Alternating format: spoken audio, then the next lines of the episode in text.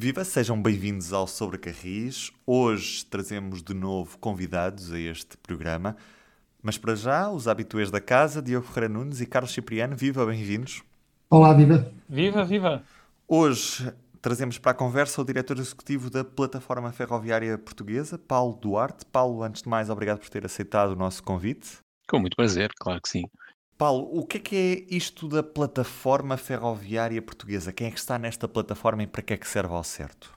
Contando a história de uma maneira muito simples e direta, a plataforma ferroviária portuguesa é uma associação sem fins lucrativos que nasceu em 2015, fruto, de, enfim, da noção que havia que fazer alguma coisa no mercado eh, para sensibilizar quer a tutela, quer as próprias empresas pela ferrovia foi utilizado o modelo à semelhança do que, tinha, que se tinha passado em Espanha eh, já, enfim, há uma década atrás, e portanto houve um consórcio constituído basicamente pela IP, CP, Motengil, eh, Alma Design, Evoleo, Nomad Tech, eh, Universidade do Porto, Técnico de Lisboa, portanto, que se juntaram no sentido de criar esta associação para que formalmente se pudesse ter alguma, alguma ação, quer junto da tutela, quer junto das empresas. E, portanto, desde essa altura tem feito o seu percurso, é muito jovem ainda, mas eh, digamos que tem sido um crescimento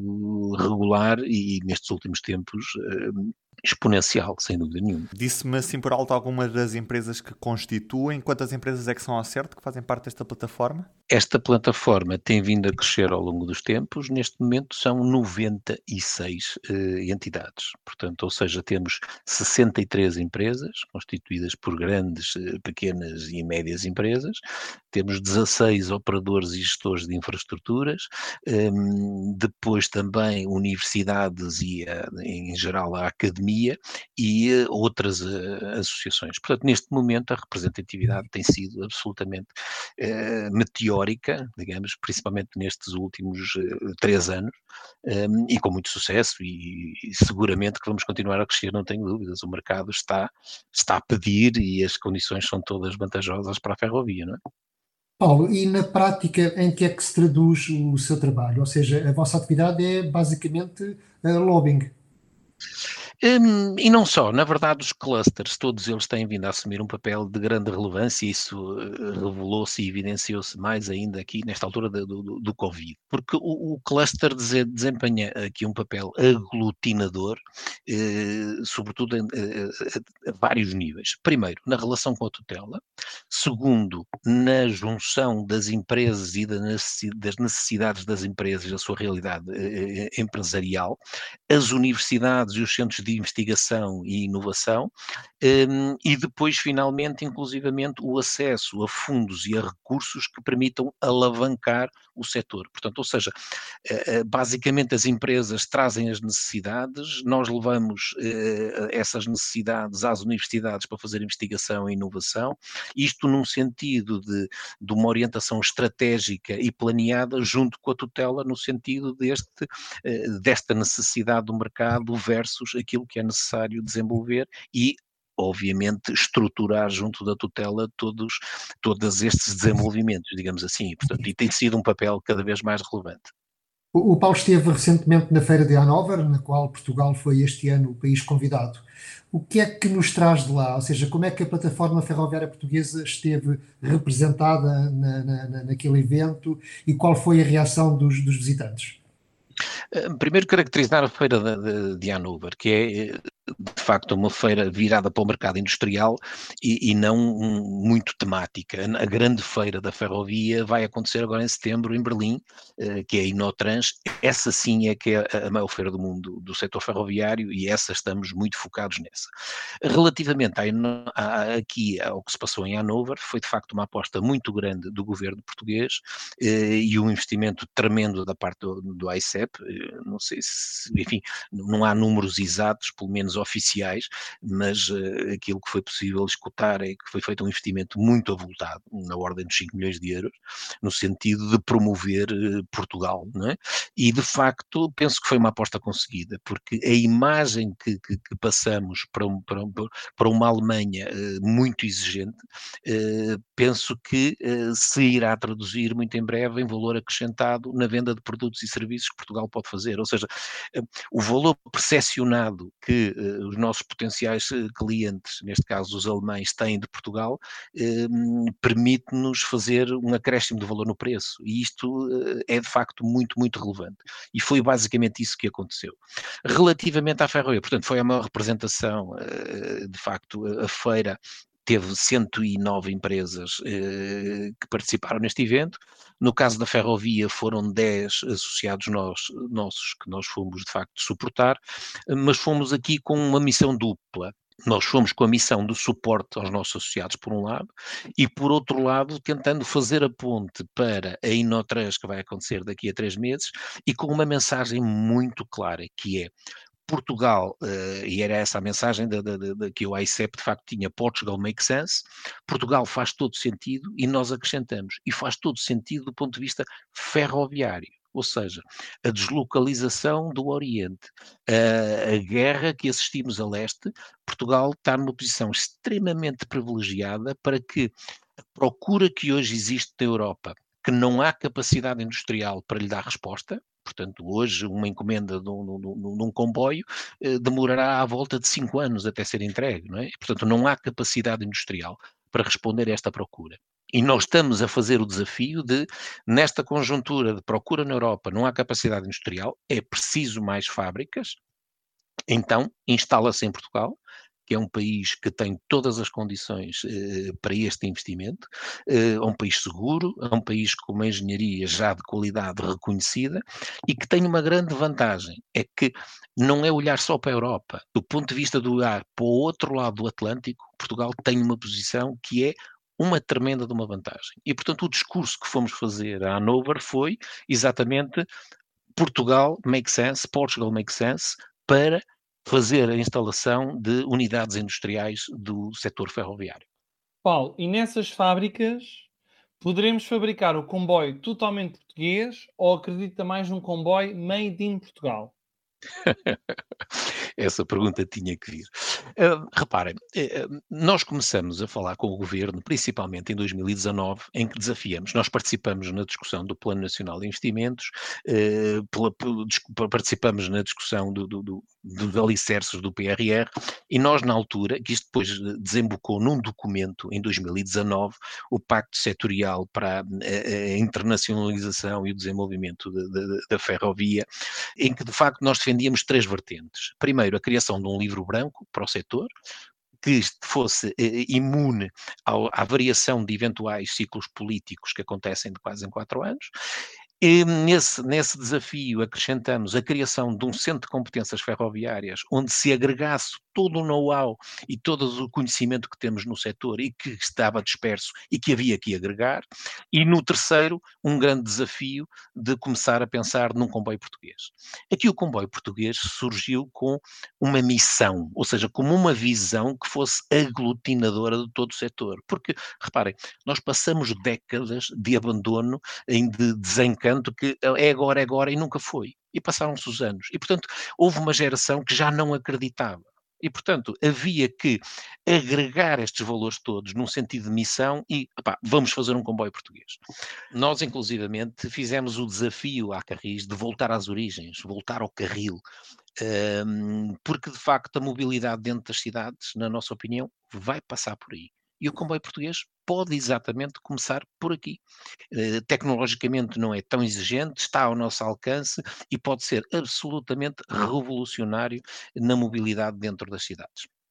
Verdadeiramente, o comboio português é um percurso que vai demorar tempo nós temos que desenvolver competências, temos que desenvolver know-how e o comboio português não vai sair da cartola. E, portanto, Todo este processo é um processo de maturidade que vamos ter que passar e, portanto, o conhecimento, quando falamos em comboio português, falamos em, em, em desenvolver competências, desenvolver know-how, para que a seu tempo, com a devida maturidade, aí sim possamos com, começar a, a, a, pensar em construir algo, algo 100% nosso. Só um detalhe, é que quando falamos em ferrovia, falamos em ferrovia pesada, ligeira e tudo que está sobre carris porque, na verdade, na verdade, o, o, caminho mais, e eu acho que aqui eh, o futuro vai ser determinante na mobilidade dentro das cidades, vai ser sobre carris, ou seja, nós só vamos conseguir tirar os carros do centro das cidades quando tivermos soluções de transportes alternativas, a passar de dois em dois minutos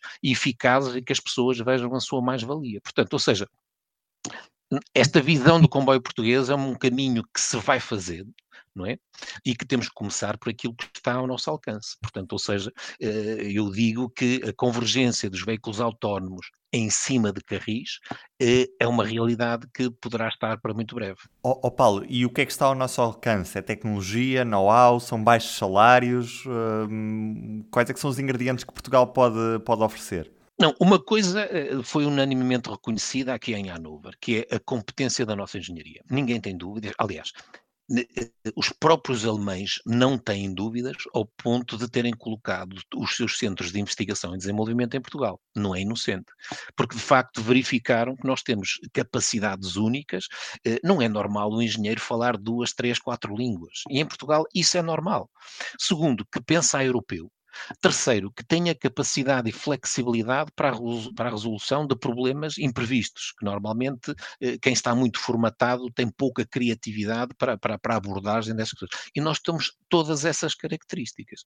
Para além disso, temos um país extremamente seguro, quer dizer, eh, dizer um, uma empresa alemã, tu queres ir para um país com alta taxa de criminalidade e de insegurança, ou queres vir para Portugal, onde de facto, eh, para além do projeto profissional, ainda tens hipótese de pegar na prancha comer um peixe delicioso e gozar do nosso sol, tudo ao mesmo tempo, ele não vai ter dúvidas onde é que vai querer fazer o investimento dele. Portanto, e é esta junção eh, de competência e tecnologia, por um lado, e segundo, todos os fatores necessários a uma perspectiva economicista de, de, segurança, de desenvolvimento e virada para o futuro. E esta é a mensagem que nós fomos, de facto, tentar passar a, a é que, um, como dizia um, o próprio, o próprio uh, comissário alemão, que, que de facto uh, não é só um país de surf, uh, sol e mar.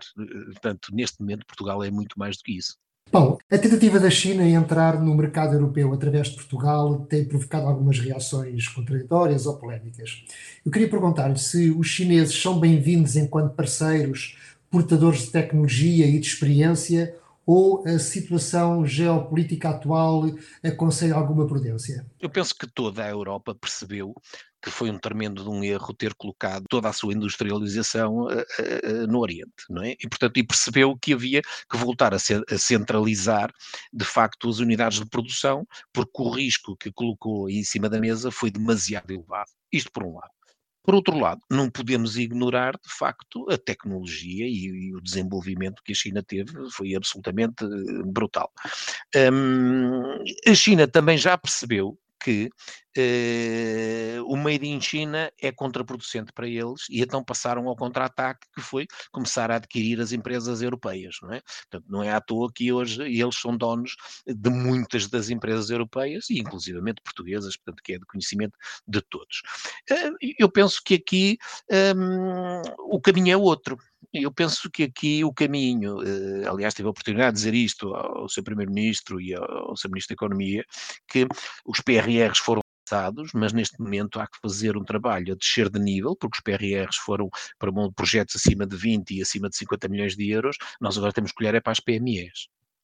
E quando dizemos olhar para as PMEs, dizemos é necessário agora criar programas de incentivo às PMEs para fazer investigação e inovação. Inovação essa que tem que ser metida nos cadernos de encargos de tudo que vamos colocar no, no, mercado. Nós estamos a fazer o maior investimento alguma vez feito em Portugal na área de ferroviária.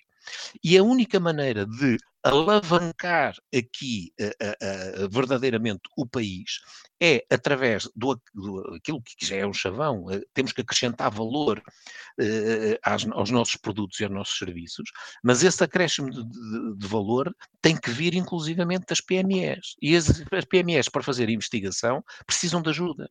E, portanto, e é esses produtos inovadores e diferentes que nós temos que colocar depois mais à frente no caderno de encargos, para ter a certeza que efetivamente as empresas, aquilo que desenvolveram, está no caderno de encargos e que os investimentos vão ser feitos em soluções desenvolvidas no país e não para multinacionais, em que de facto vamos comprar já feito, mas que o acréscimo do valor não é nosso.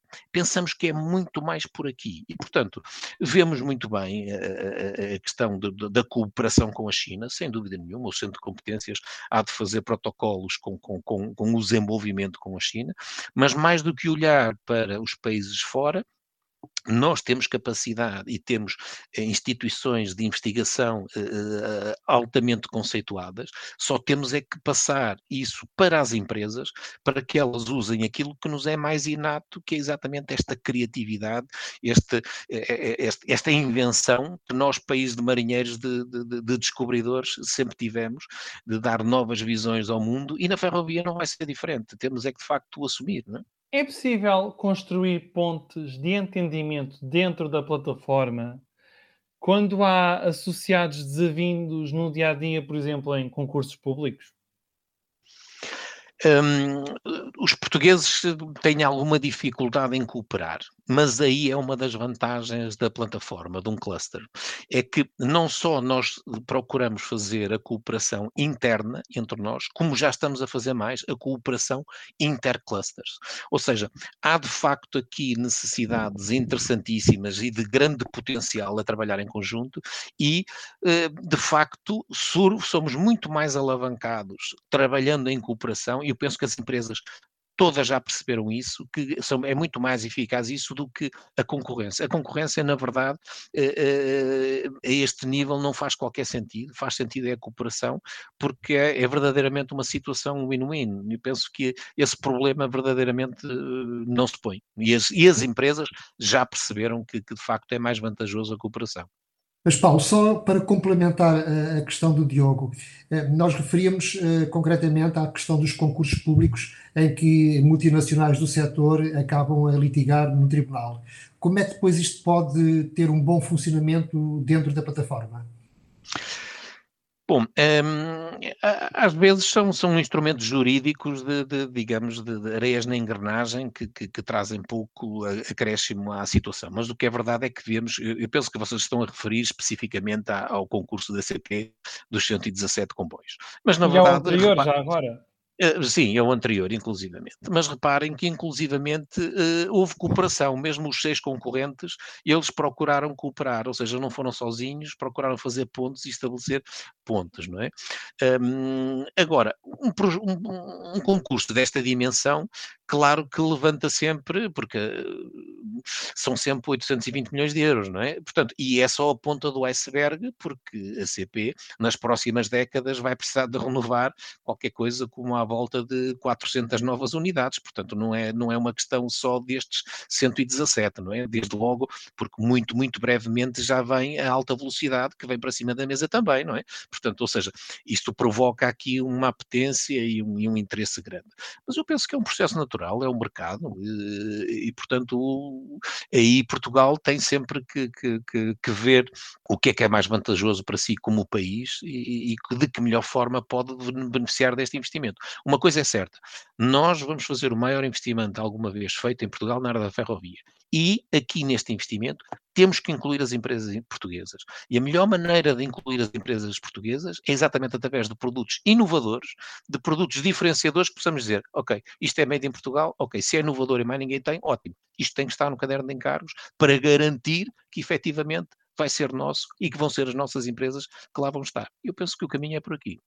E em relação à postura do governo face à, à, plataforma, vocês têm conversações com o governo nesta, no âmbito da, da ferrovia ou uh, a plataforma não está assim propriamente a ser escutada pelo governo nas decisões, neste maior investimento sempre na ferrovia, como, como bem referiu? Eh, não, temos uma ótima relação com o governo. Felizmente temos, temos de facto sido um, escutados e a prova disso é que o desafio que fizemos no Pacto Setorial da Ferrovia em 2019 uh, transformou-se no, no, no, Plano Nacional Ferroviário que está em discussão. Portanto, aquilo que nós dizíamos ser o livro branco efetivamente transformou-se no Plano Ferroviário Nacional.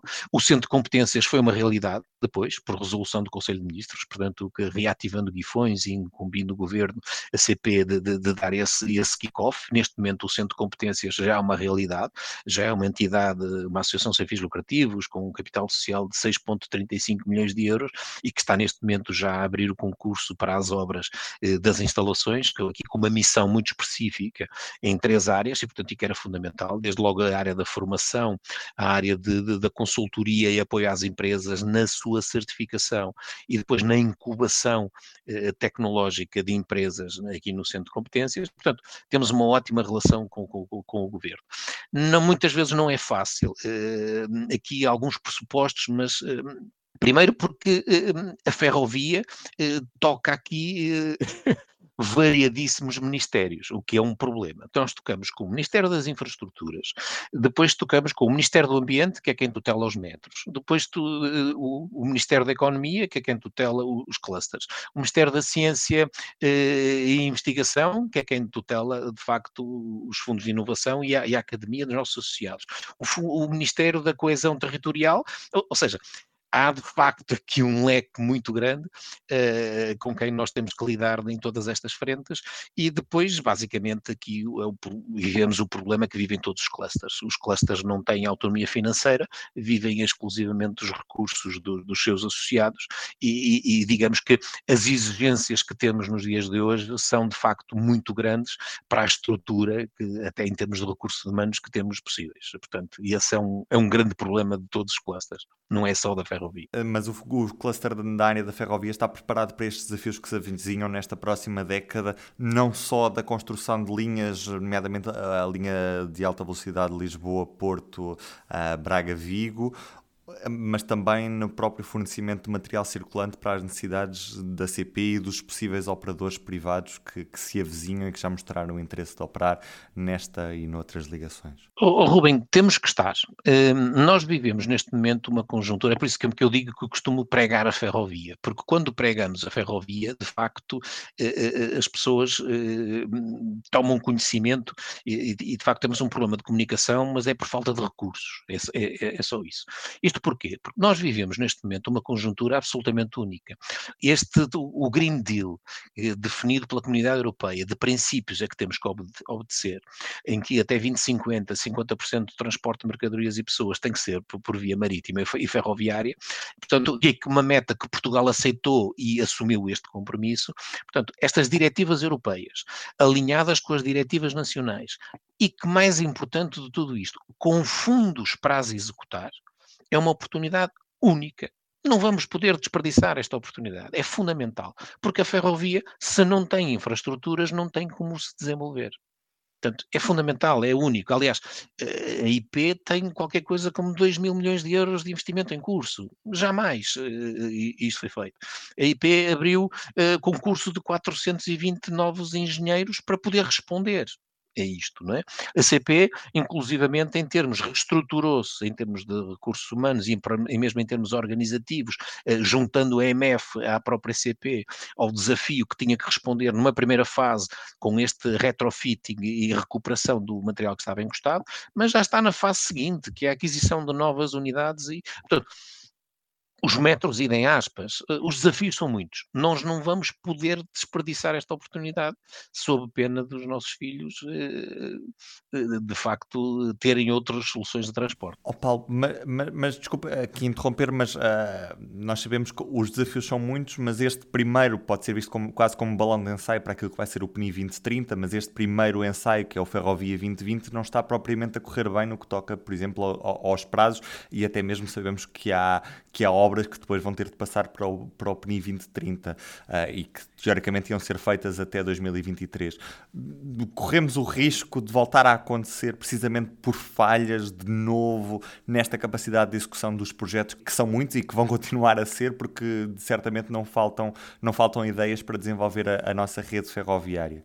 Ruben, eu penso que não. Eu penso que hum, havia uma certa inércia, temos, temos que ver o passado, não é? Foram décadas eh, de, de facto, de eh, para-arranca, para-arranca, e, e, mais recentemente, então, o projeto de alta velocidade, que se, quer dizer, arrancou-se e depois se separou de repente e deitou-se deitou fora tudo. Portanto, hum, havia uma inércia que, havia, que, era necessário vencer. E o Ferrovia teve essas dificuldades, dessa, sair de, de, uma inércia, de um, de um status quo de, que estava absolutamente uh, imóvel para de repente uh, esta, esta, esta imensidão de investimentos e de projetos em curso em simultâneo. Portanto, uh, ou seja, havia que ganhar velocidade e dinâmicas que, que, que neste momento estão no terreno. E por outro lado, temos que ter um espírito positivo que de facto tem que acontecer, ponto. Ou seja, não é se vai acontecer, não, tem que acontecer. Melhor ou pior, tem que acontecer. É in inevitável. E, até porque esta janela de, de, oportunidade não vai ser eterna, não é? Portanto, ou seja, eh, conforme vimos, apanhamos aqui uma guerra pelo meio, que é uma situação, para já é um Covid, que é uma coisa, se nos dissessem há uns anos atrás, olha, o mundo inteiro vai parar, vai ficar toda a gente em casa, oh, estás doido, andas a ver muitos filmes de ficção científica, não é? E depois logo a seguir que vai haver uma guerra no leste que que, que a Rússia vai, vai invadir a Ucrânia, ou seja, situações absolutamente eh, fora do comum, mas o que é verdade é que nós não podemos parar, e as coisas não pararam e estão a andar, não é? Portanto, relativamente a essas dificuldades de percurso, são normais, temos que as atacar, abordá-las e, e, seguir em frente, não é? Portanto, o Ferrovia, de facto, teve aqui atrasos eh, que não, não, era, não era suposto ter havido, mas aconteceram e, portanto, temos é que recuperar esse caminho e garantir que no, no, no, no, no, no, no 2030 isso já não está a acontecer e, de facto, até este, este reforço de recursos humanos, que penso que vai ser um problema que Portugal vai viver a muito curto prazo, porque neste momento, eh, de facto, o nosso ramo de engenharia está, está altamente cobiçado por todas as multinacionais europeias que estão a fazer investimentos em Portugal e, portanto, essa é uma dificuldade que vamos ter.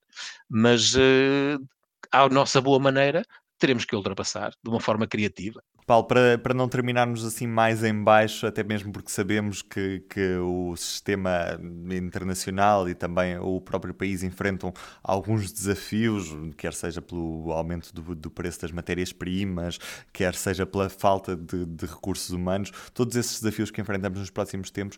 Uh, queria só apenas dar aqui uma pescadela de olhos, até porque temos aqui o Carlos Cipriano, que há dias esteve na Dinamarca a acompanhar aquilo que é a inauguração de uma rede de metro feita por uma empresa empresa portuguesa. É um bom exemplo. Carlos, que exemplo é que trazes para Portugal? Bom, por um lado, o próprio projeto em si, que consiste numa coisa que está muito na moda, mas que há uns países que fazem e outros nem por isso, que é tirar carros do centro das cidades, é fazer uma grande requalificação da cidade, torná-la muito mais amigável para as pessoas nela circularem, e neste caso em Odense consistiu numa grande obra de engenharia civil que efetivamente tirou os carros do centro da cidade e tornou-a muitíssimo mais agradável. E nesse projeto, efetivamente, a EFASEC, hum, uma empresa portuguesa, desenvolveu ali a parte que eu diria talvez a mais nobre, ou pelo menos a tecnologicamente mais avançada. Porquê? Porque foi a EFASEC que coube a parte eletromecânica do projeto, a construção, a concepção das subestações de tração, a catenária, a sinalização, as telecomunicações, a videovigilância, portanto, tudo isto foi feito por tecnologia portuguesa.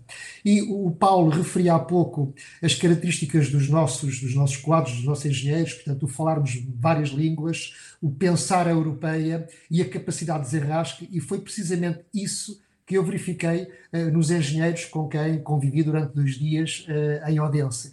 Ou seja, um, esta capacidade de improvisar no bom sentido, que já foi notado nos portugueses dos anos 60 e 70, nos pouco qualificados no pedreiro português, que era conhecido porque sabia improvisar e desenrascar nas obras em França, é também uh, reconhecida num engenheiro ou nos engenheiros portugueses na Dinamarca, que dizem que enquanto os seus colegas estão mais formatados e fazem tudo by the book e paralisam perante uma, um imprevisto, os portugueses têm esta capacidade de ultrapassar o obstáculo, desenrascando e resolvendo o problema. E de facto foi uma coisa que me que eu gostei muito de, de, de verificar foi um, a forma, o reconhecimento que os dinamarqueses tinham em relação à engenharia portuguesa uh, na Dinamarca. Éramos vistos como verdadeiros parceiros. E de facto, pronto, uh, só para terminar de facto com esta, com esta nota um pouco mais otimista que vem complementar o que diz o Paulo Duarte, porque eu fiquei efetivamente muito agradado com aquilo que me foi dado a ver uh, na Dinamarca. Já agora é, é, é, mesmo, é mesmo um exemplo de como Uh, também estamos a dar cartas lá fora, certo, Paulo? Não temos dúvidas. Aliás, nós temos imensos projetos que, que acontecem lá fora e que são por necessidade de, bom, se eu aqui não consigo vencer em Portugal, vou, vou para fora. Ou seja, por isso é que somos um país de, de, de marinheiros e, e, e, fizemos os descobrimentos. Mas neste momento há necessidade de aglutinar este know-how e este conhecimento destas empresas, muitas, que existem em Portugal e que muitas vezes se desconhecem. E essa é a função aqui do cluster da ferrovia e da plataforma, que é agregar o conhecimento, e por isso é que o nosso Portugal Railway Summit procura fazer exatamente isso, dar a conhecer as empresas. Aliás, nós no segundo dia demos o palco às empresas para que cada uma se apresentasse a dizer o que faz, que valências tem, que, que, que, mais valias tem, não é? Portanto, ou seja, isso é muito importante uh, e essa é a função aqui do, do, do, do, do cluster, mas digamos que esta conjuntura que hoje vivemos é exatamente uma oportunidade que se está a revelar pode ser muito vantajosa para nós, para Portugal. Esta questão dos países de leste, da insegurança, nós estamos exatamente a chamar a atenção à Europa, atenção, que há aqui um país eh, com eh, grandes potencialidades e eh, a chamar a vossa atenção, façam os vossos investimentos aqui. E este tema, de, de, até da própria guerra, pode ser uma mais-valia que pode ser aproveitada para nós e esta presença em Hanover com esta força também foi uma circunstância que não foi planeada, mas que a tarde foi-se pode se tornar uma vantagem muito, muito relevante para nós neste desafio. Aliás, nós, a melhor maneira de explicarmos isso, eh, dizemos, queremos construir uma auto-Europa ferroviária em Portugal. Porquê é que nós não conseguimos fazer projetos como o DFASEC em Odense, na Dinamarca? É, é porque não somos ambiciosos o suficiente ou porque não nos deixam ser ambiciosos? Um, porque há que criar as condições. Primeiro, do ponto de vista uh, governamental, em termos dos concursos, lá está, porque temos que obedecer às regras europeias de, de, competitividade. E a maneira de fazer esta diferença é exatamente através dos produtos inovadores que são nossos e que os outros não têm, por um lado, e por outro lado, uh, uh, temos que o fazer a tempo, uma vez que vamos fazer grandes investimentos, temos que fazer estas investigações e estas inovações a tempo para serem integradas. Mas o caso da EFASEC não é único, já agora deixem-me que vos diga, não é? A Amorim-Cork, por exemplo, o comboio Bala utiliza um separador de encurtice entre os dois pisos, que tem uma eficiência térmica de 15% e acústica também, e que de mais a mais pouco tem em Portugal, não é? é, é a Critical Software, por exemplo, toda a gente pensa que é uh, soluções de aeronáutica da NASA, o que é verdade é que 80% do negócio da Critical Software é na área ferroviária, os sistemas de comando e controle uh, da Bombardier são da Critical Software, ou seja, temos variadíssimos casos, exemplos de sucesso mundial, mas que depois desconhecidos e que não são erros em Portugal. Portanto, Paulo, pode até... acrescentar mais alguns exemplos desses que eu acho que são muito interessantes? Uh, temos, aliás, uma história também no outro dia estava a visitar um associado que, que desafiá-lo uh, para, para vir para a plataforma, estava-me a dizer que estava a vender, uh, olha, ainda agora vai ser uma encomenda de rodas para um nosso cliente internacional. Dois dias depois, eu estou a falar com outro associado que já cá está a dizer que ia meter uma encomenda aqui aos nossos vizinhos espanhóis de rodas um, e eu comecei-me a rir porque disse, olha, já agora, sabe que as rodas que você está a encomendar fora, em Espanha, são feitas ali em Albergaria Velha. Portanto, temos estes paradoxos, não é? que não faz sentido e que de facto daí a necessidade. E aqui uma das missões da, da plataforma ferroviária e do cluster é dar a conhecer as competências desconhecidas que, das empresas que, que, temos em Portugal e que de facto nós temos eh, aqui muitos casos destes e que é importante divulgar e dar a conhecer. Carlos Cipriano, Diogo Ferreira Nunes, Paulo Duarte, hoje nosso convidado. Foi mais uma vez um prazer. Eu sou o Ruben Martins, do Sobrecarris. É tudo por hoje. Até ao próximo episódio. Um abraço. Tchau, até à próxima. Um abraço. Obrigado. O público fica no ouvido.